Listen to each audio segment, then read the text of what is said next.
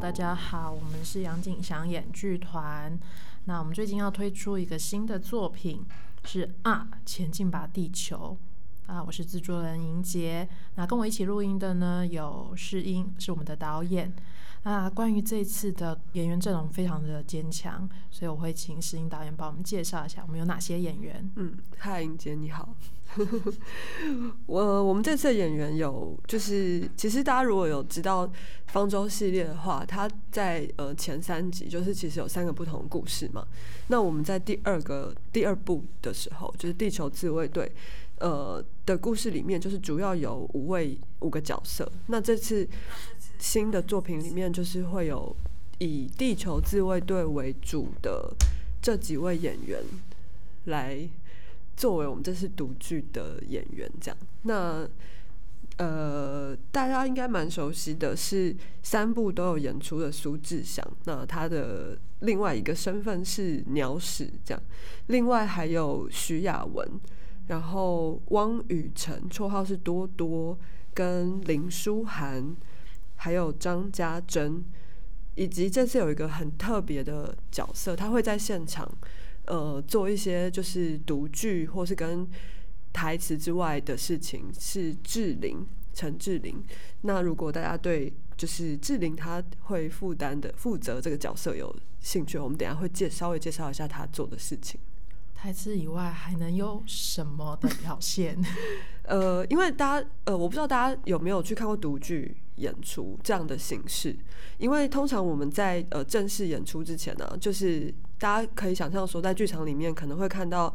演员去扮演不同的角色，然后有场景、有服装，然后有一些灯光变化，然后甚至会有一些营造气氛的音乐啊、音效等等。那这个就是等于是进到一个魔幻的世界里面。可是如果是独剧演出的话，呃，可能就没有办法让大家有这么完整的体，就是那叫什么体验？因为独剧主要是以表现剧本的内容为主。所以在呃，比方说国外他们的剧场制度比较健全的话，那通常剧作家他在写完一个新的剧本之后，他会想要在演出之前可以有机会让观众先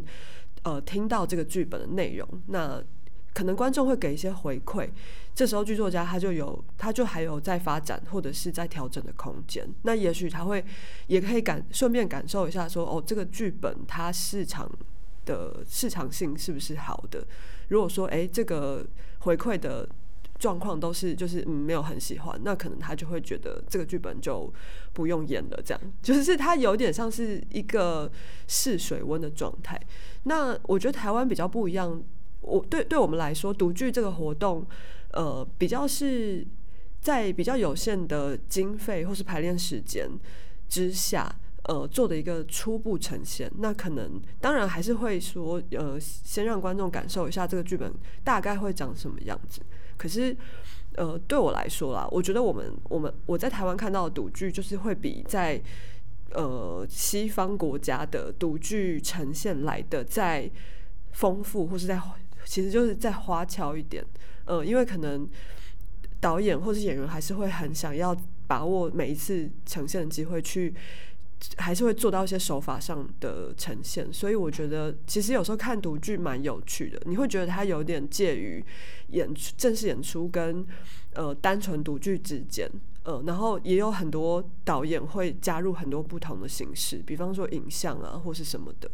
对，所以，我我有时候看独剧，有时候会觉得有有时候比演出还要精彩，这样。嗯，那这次的话。呃，因为我们读的是一个我们过去就是从二零一七年开始到二零一九年连续三年做的一个方舟三部曲的计划嘛，所以有一些观众可能已经蛮熟悉了。因为我记得在我们演出那个最终曲的时候，就是有调查了一下现场观众，然后好像超过一半吧，都是三部都有看的。所以我觉得对这一群他们有在关注方舟系列观众来讲，这这些。呃，内容其实对他们来说是不陌生，而且他们也蛮知道里面每一部之间不同角色之间的关系，或者是不同，就是三个部分各自在时间轴上面就是扮演了什么样的角色。那所以我就在跟编剧讨论说，我为什么我们要，如果我们是只是从头到尾演一次的话，那对于其实三部都看过的观众来讲，是一个蛮无聊的事情，而且他呃这样的话，一个晚上可能要演到四个小时，那这样子有意义吗？所以我们后来就觉得说，如果我们保留这个剧，就是整个三部曲的这个宇宙的剧情线，可是我们让呃呈现的方式跟三部曲各自独立的时候是完全不一样的，而且可能会有呃一些部分是呃没有原本的剧本讲的那么清楚，就是让观众有一点像是解谜的感觉，就是因为可能顺序上啊，或者是。呃，场次的结构上都会跟他们原本想象的不一样，所以就变成一个全新的 remix 版这样。所以我们几乎是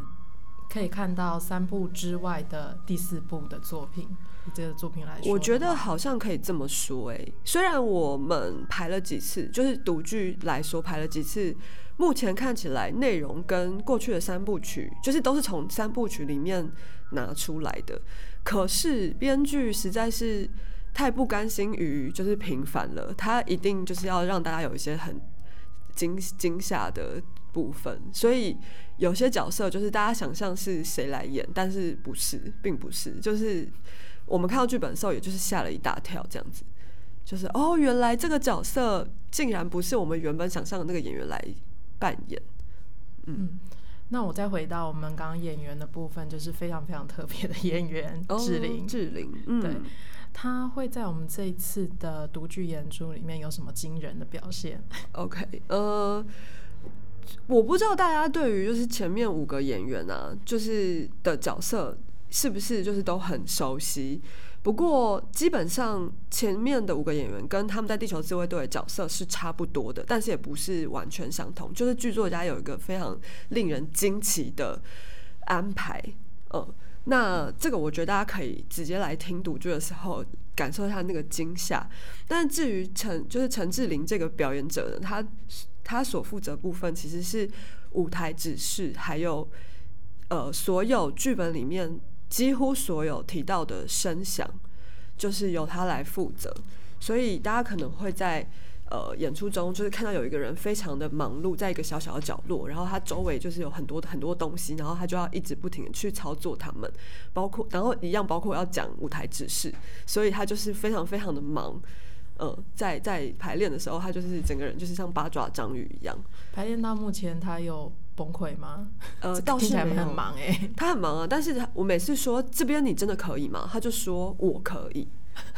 很有自信，很有自信。而且他自己就是除了志玲之外，其他每一个角色也都有他们负责的声音。我觉得这个也真的很有趣，因为会变成有一种呃演员自己的声音跟整个就是戏的音乐的流动是有一种互相呼应的感觉。就是演员自己，他们除了讲自己的台词之外，他们还要有做一些属于他们自己的声音。比方说，我可以给大家听一个，好，现在要来示范一下 这个。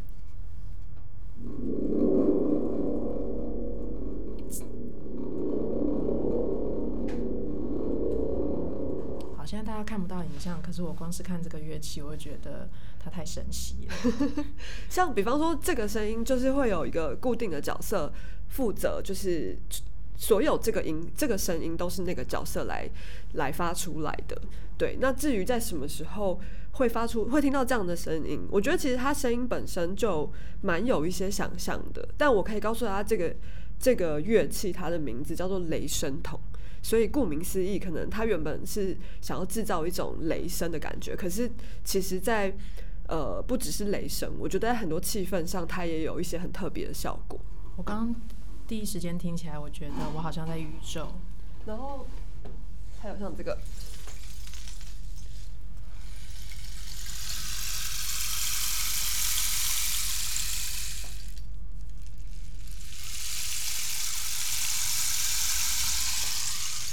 还是要帮大家介绍一下，目前这支乐器，我觉得有一百五十公分这么长，对，跟我们某个演员的身高一样。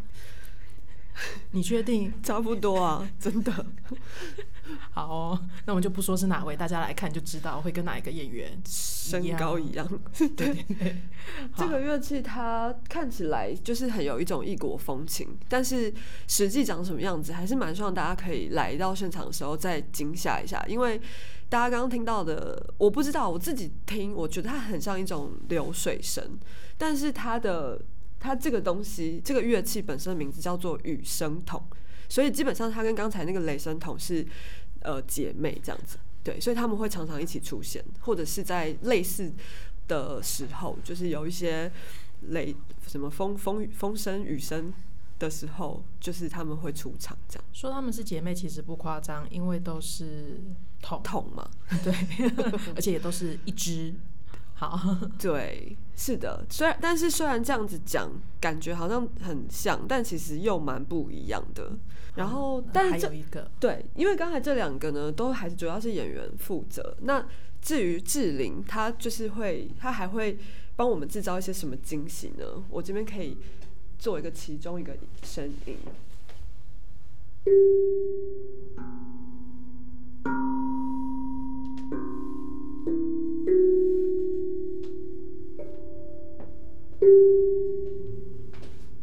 觉得我可以去修行了。好，因为我们这次就是除了那个 keyboard 之外，呃，应该说所有的声音都是现场发出来的。我们这次没有用录好的音乐或音效，都是现场乐手就是志玲来负责演奏。然后是一种 life 的概念。对，然后但是而且除了就是我们可以想象得到，比方说 keyboard 这样的东西之外，还有。像这样，刚才大家听到这个还蛮特别的声音，那它基本上，我觉得它的声音是很不人工的，就是比方说 keyboard，它可能可以有一些很人工的声音，或者是听起来就是很很像是呃机器发出来声音，但是这个乐器它的它本身发出来声响就的质地非常的，我觉得非常的接近宇宙。所以我们在某些片段的时候会特别使用它，因为它之前在三部曲里面的某一部是一个也蛮重要的声音角色，所以呃，这次我们就是还是希望就是有这个声音。那志玲就会很忙，因为她有时候要弹 keyboard，有时候要念舞台指示，有时候要去演奏这个东西，呃，跟还有一些其他比较小的小小的乐器这样子，所以我觉得精彩可期。光是这样听就觉得到现场只会票价。好，那我们的介绍就先到这边。好。